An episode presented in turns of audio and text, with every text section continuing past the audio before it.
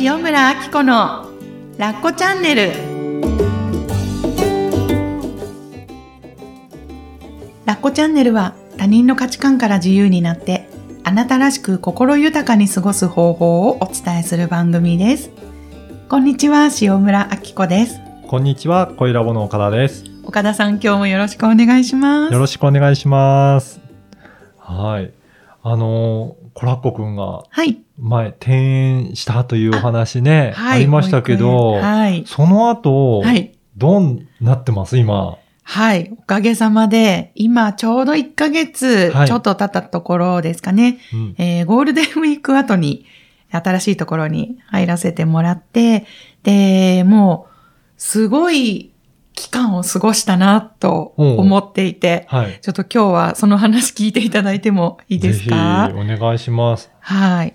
あのーまあ、経緯をお話しすると、そう、この春から、コラッコが、えー保育園を変わったんですけれども、あの、もともと行ってた保育園がとても遠くて、で、えっと、小学校の近くに入れたらいいなって思っていたのが、ちょっと時期がずれちゃったんですけれども、まあ、無事、5月から新しいところにお世話になることができたっていう経緯がありまして、はい。で、えー、ここの、まあ、前後2ヶ月くらいですかね。うん。もう子供の心にどう寄り添おうかとか、あと、まあ、実務的なところの手続きをうん。やりながら心のケアをしていくっていう、んなんだかとっても大変だったんですけれども、はい。すごく濃い時間だったんですうね。ん。やっぱりね、手続きも必要ですけど、はい。ね、あの、子供にとってみれば、はい。大きな変化ですから、そう。やっぱり寄り添っていかないといけないですもんね。そうなんですよね。で、コラッコはちょうどね、あの、2歳ぐらいの時かな。はい。保育園に入、あ、うん、保育園に入るくらいの時期に、ちょうど東京都が、あの、待機児童がピークの時だったんですよ。はい。まあ、今もそんなにね、収まってないかもしれないんですけれども、あの、私が住んでるエリアも新しい園がどんどん立ち始めて、うんでも、コラッコはなかなか入れなくて、まはいだその、渦中にいたので。なので、今まで結局保育園4つお世話になったんですね。あそうなんですね。そうなんですよ。はいで、えー今までだったら、うんもうちっちゃいし、もう放り込んで、あとは慣れてくれっていう風にできてきてたんですよ。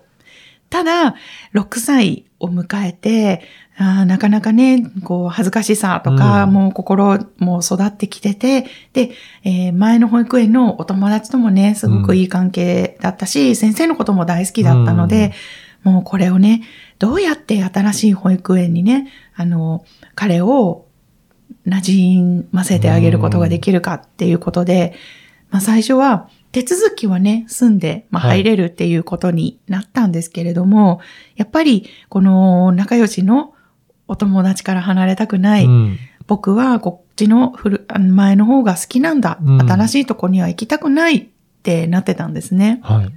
でも本当に心が痛くて、うん。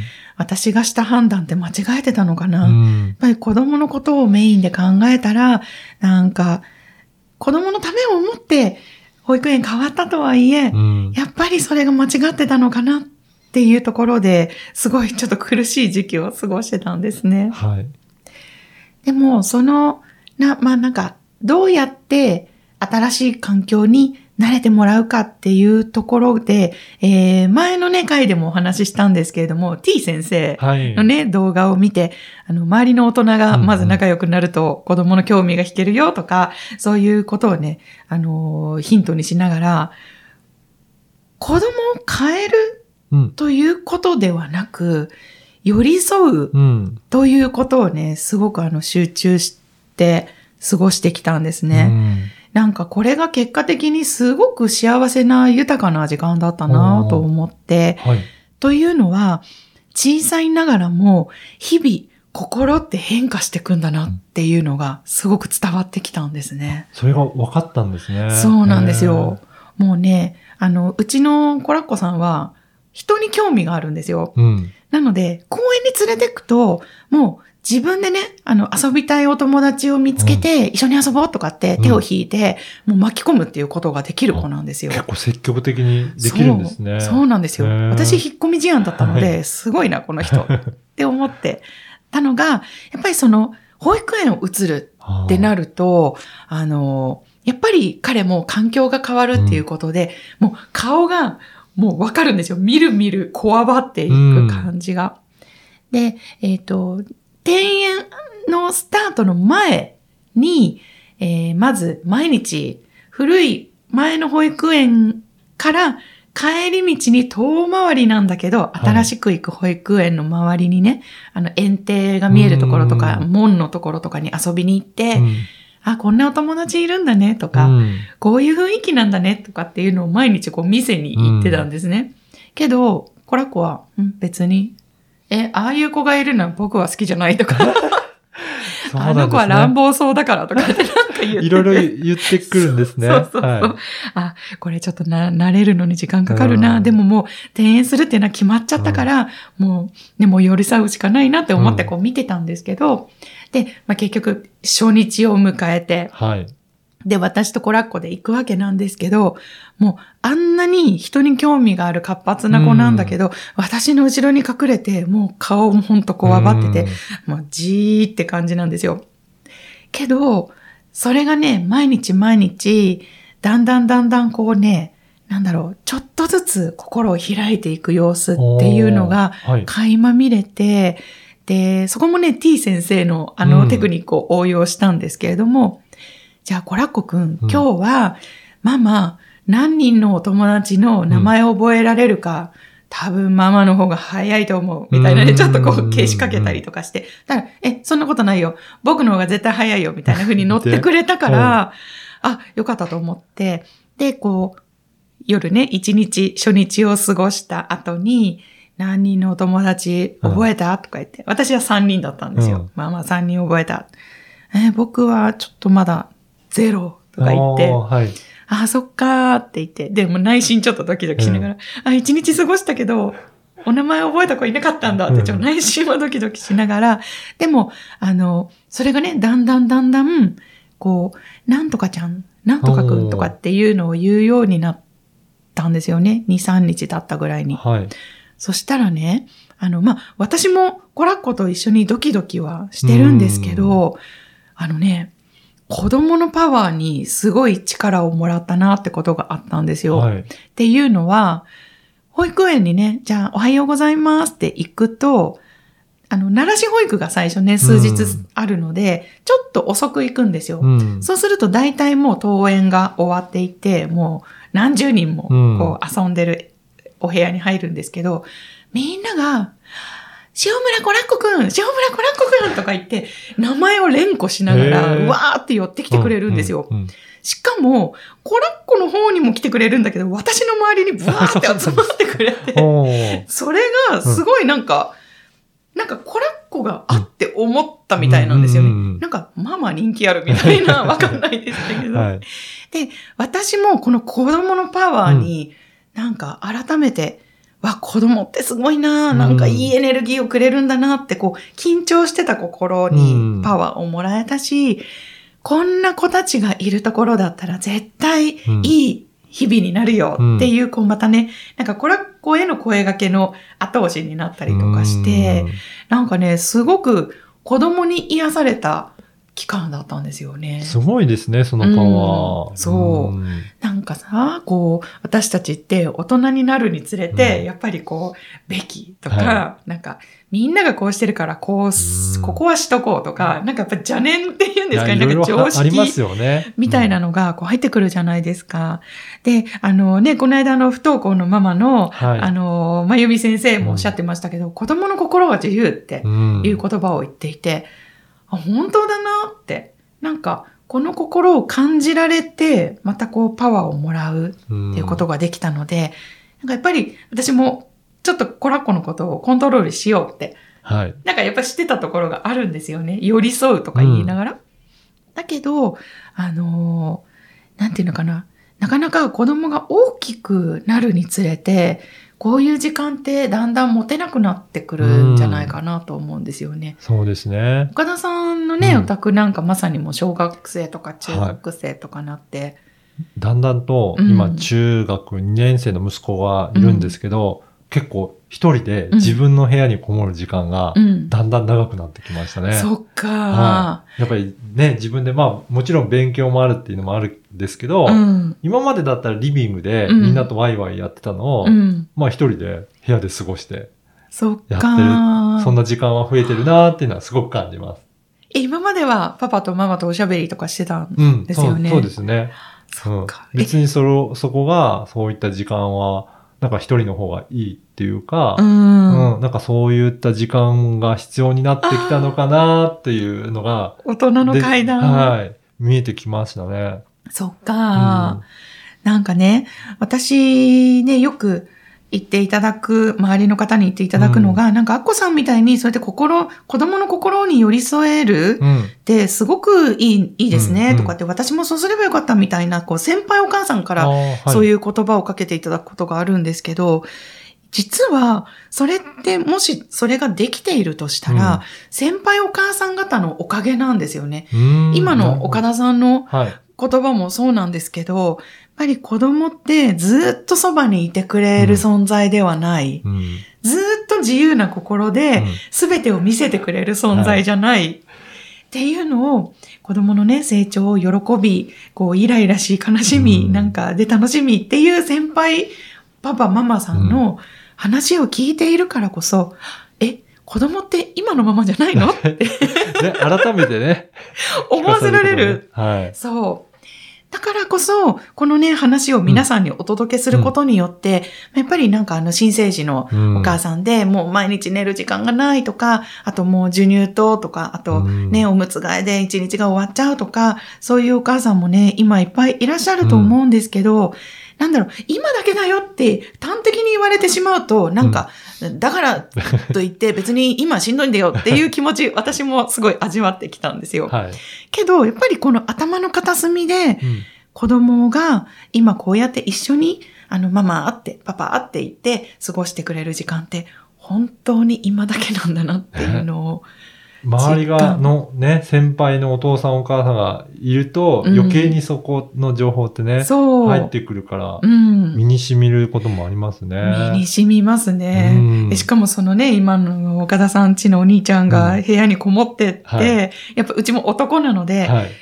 部屋にこもられたらもう取り付く島がないと思うぐらい、なんか寂しい気持ちになっちゃったりして。いや、そうですよね。うんだんだんと、あの、今度はお母さんの方がうん寂しいんじゃないの、っていうぐらいに、うん。本当子供は成長していって大きくなって、特に男の子なんかうは、ん。結構独立して出ていっちゃったりする、しますからね。ああ、そっか。だって早い子なんて本当に高校ね卒業したらお家からね、とか、もう高校から留学するとかいう子とかもありまねす、からいね。ますよね。そうすると、本当あと何年ってなもう残された時間 指折り数えてしまいますよね。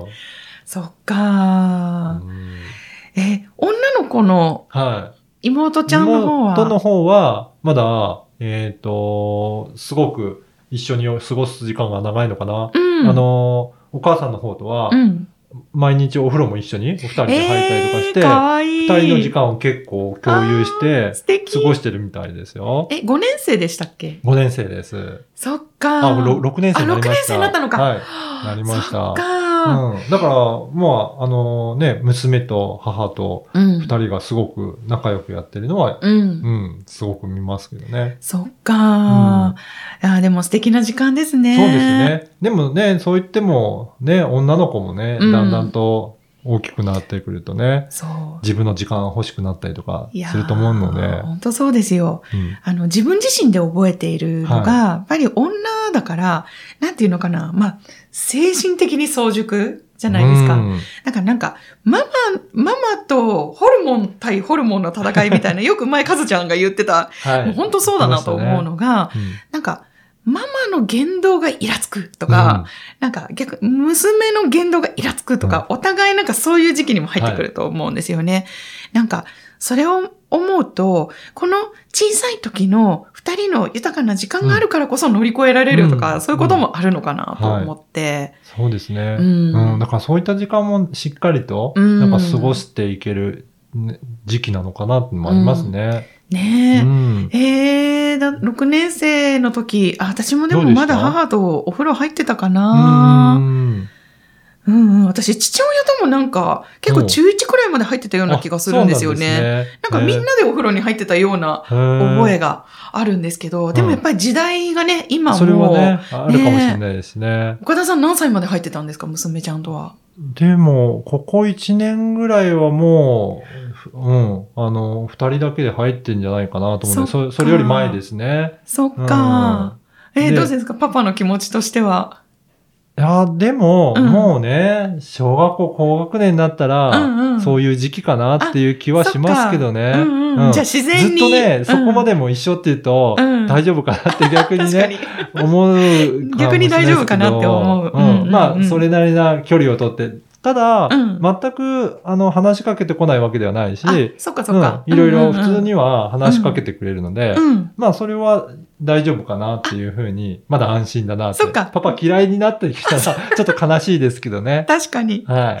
そっか、じゃあそんなにまだ寂しさみたいなのは、すごい襲ってきているわけではない。はい、徐々に徐々に、うん、うん、距離はあるかなっていう気がしますけどね。そっか、なん、なんとなく感じつつ。はい。ああ、はい、なるほど。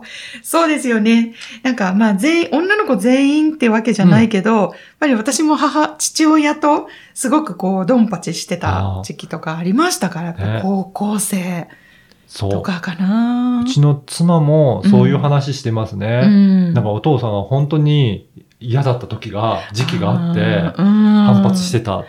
そっか、ね。ね。なんか大人への階段登ってるんだなって思えればいいですけれども、うんうん、やっぱなんか渦中にいると、もう寂しいとか腹立つとか、そっちにね、行きそうですよね。そうですよね。でもね、こうやってね、コラコくんもね、うん、縁変わって、うん、それで1ヶ月ぐらい経って今はどんな感じですか、うん、今ね、すっごく楽しんでくれてるんですよ。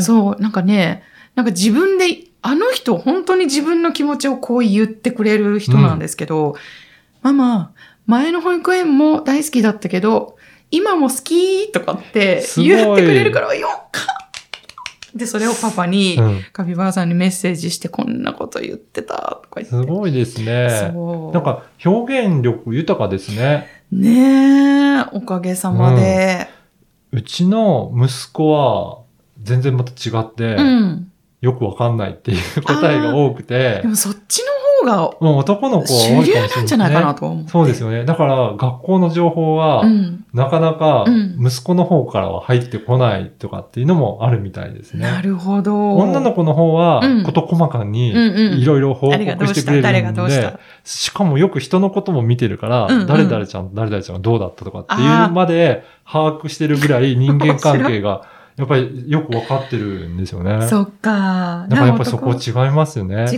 いますよね。だからコラッコ君はね、うん、逆にそのあたりが感受性豊かで、なんかよくね、把握してるのかもしれないですね。そうかもしれないですね。うん、その新しい園の先生にも、うんなんかあの、コラッコくんはすごくいろいろ言ってきてくれるので、あの、なんだろう、いいことももちろん感じたことをそのまま素直に言ってくれるっていうのもあるし、うん、あの、なんとかくんにこうされたとか、ああされたとか、そういうのもなんかすごい素直に言ってくれるので、何があったかっていうのがはや、うん、把握しやすいって言われました。すごいですね。そう、なんかね、なんか縁についてのぼやきがあったらまた言ってくださいねって言われて、あなんか全然全然そういうぼやきが逆にないので、ありがたいなって。へー。思って。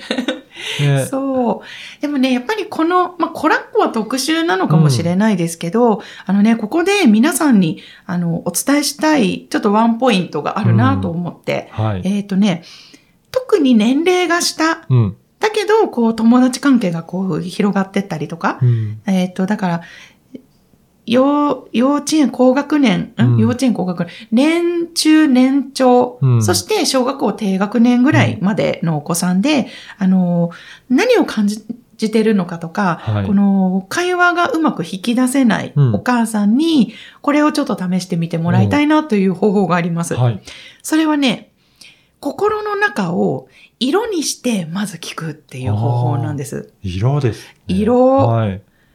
ね、よくやるのが、コラッコくん、今、胸の中何色？って聞くと、うん、今、わかんないっていうことが大半なんですけど、わ、うん、かんないって言いながら、多分、こう質問されたから脳が検索するんですよね。うん。うんうん、グレーとか言ってきたりとかして、あ、グレーなんだ。グレーってどんな色？いい色？それともなんか悲しい色とかって、こうね、一つ一つ彼の中の定義をこう聞いていったりするんですね。はいというのは、あの、グレーって言われて、うん、なんか大人はなんかよからぬ色っていう印象あるじゃないですか。はいはい、そうですよね、うん、でもこれね、子供にとっては好きな色の場合があるんですよ。はい、はい。そこにも自由なんですね。そうなんですよ、うん、なので、あ、グレーってきたか。これどんな色なんだろう。グレーはどんな色って聞くと、そのなんか、いや、だって、なんとかくんからこう言われたんだよ、みたいなね、うん、ちょっとずつね、話の糸口が見えるんですね。そのきっかけに色をできるんですね。うん、そうなんです。なのでね、これをね、いとこの子たちにもちょっと試してみたんですよ。はい、そうするとね、まあ、なんかもう4年生、3年生とかでおませちゃんなので、うんうん、なんか簡単には答えてくれないんですけど、うん、でもね、うーん、今ね、水玉みたいな、なんかそんな感じで答えてくれたりとかして、はい、え、水玉って何？楽しい感じ？とかって言うと、うん、うん、そうそう、なんかいけてるって感じ？みたいな、そういうふうに言ってくれたりするので、はい、あのね、なかなかこう、口を開いてくれなくなってきた子とか、うんうん、あと、学校で何があったかを、ね、なんかもうちょっと知りたいな、みたいな時に、うん、直接的に聞くとなかなか答えてくれなかったりするのを、うん、こうやってね、色とかあと形もいいですね。うん、なんか胸の中の気持ちに形があるとしたら、何の形してるとか、もじゃもじゃとか、なんかハート型とか、なんかね、そういう風に聞いてみると、子供はまだイメージ力がね、うん、あの豊かなので、うん、言葉にするよりもそっちの方が気持ちをね、表現しやすかったりします。はいうん、そこをきっかけに言葉を少しずつ出していくと。そう。いろいろなことを表現してくれるんですね。そうなんです。これね、実はでも大人用の心理学から応用してるんですね。そうなんですね。そうなんです。はい、なんか私たちの、例えば過去のトラウマとか、うん、あと良かったいい思い出とかを思い出すときに、色とかイメージで思い出して、その心と向き合うという手法があるんですね。なるほど。じゃあ、やっぱりね、人はそういうふうにイメージとか、うん、うん、形とか色とかからする方が表現しやすかったりするんですね。うんうん、そうなんです。だって、あの、例えばね、気持ちを聞かれて、パッと答えられることって、はい、なかなかね、ね難しい。そうですよね。